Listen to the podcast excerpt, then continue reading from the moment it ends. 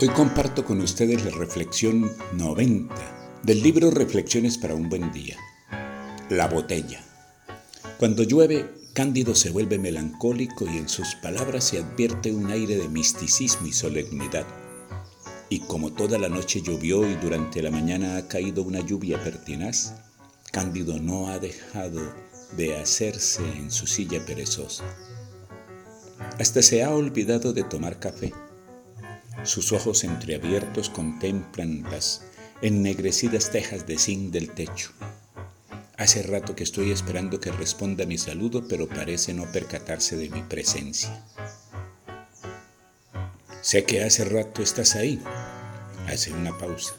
Baja los ojos y como en profunda meditación y luego de unos minutos añade. El hombre ha llenado su corazón de odio el mundo de hoy lleva al ser humano hacia un odio que fluye como el agua en las acequias. Incapaz de amarse y amar a sus semejantes, levantó para sí el pedestal de la soberbia y se ha coronado de egoísmo.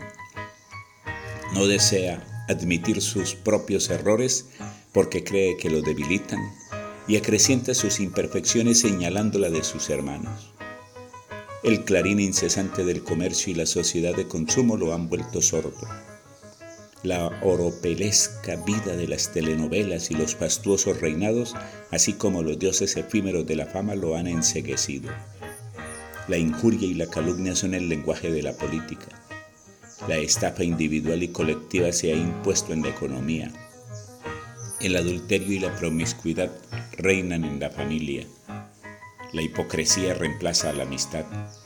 La venganza recibe mayor despliegue que el perdón.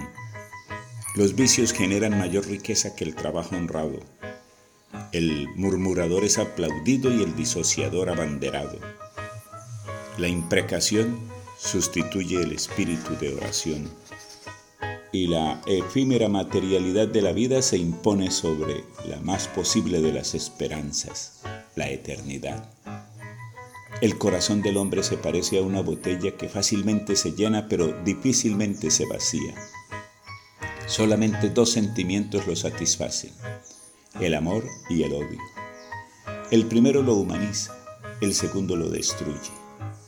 El amor es el privilegio de los dioses, el odio es el llanto eterno de los desgraciados.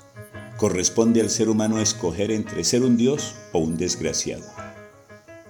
El amor es una fuerza que nos lleva a perdonar y a aceptar al otro como nuestro alter ego al comprender las debilidades del otro, fortalecemos nuestra persona.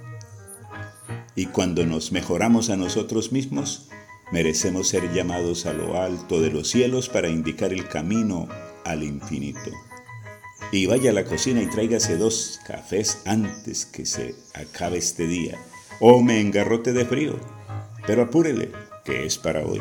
Que tengan ustedes un feliz día, les dice Efraín Gutiérrez Zambrano.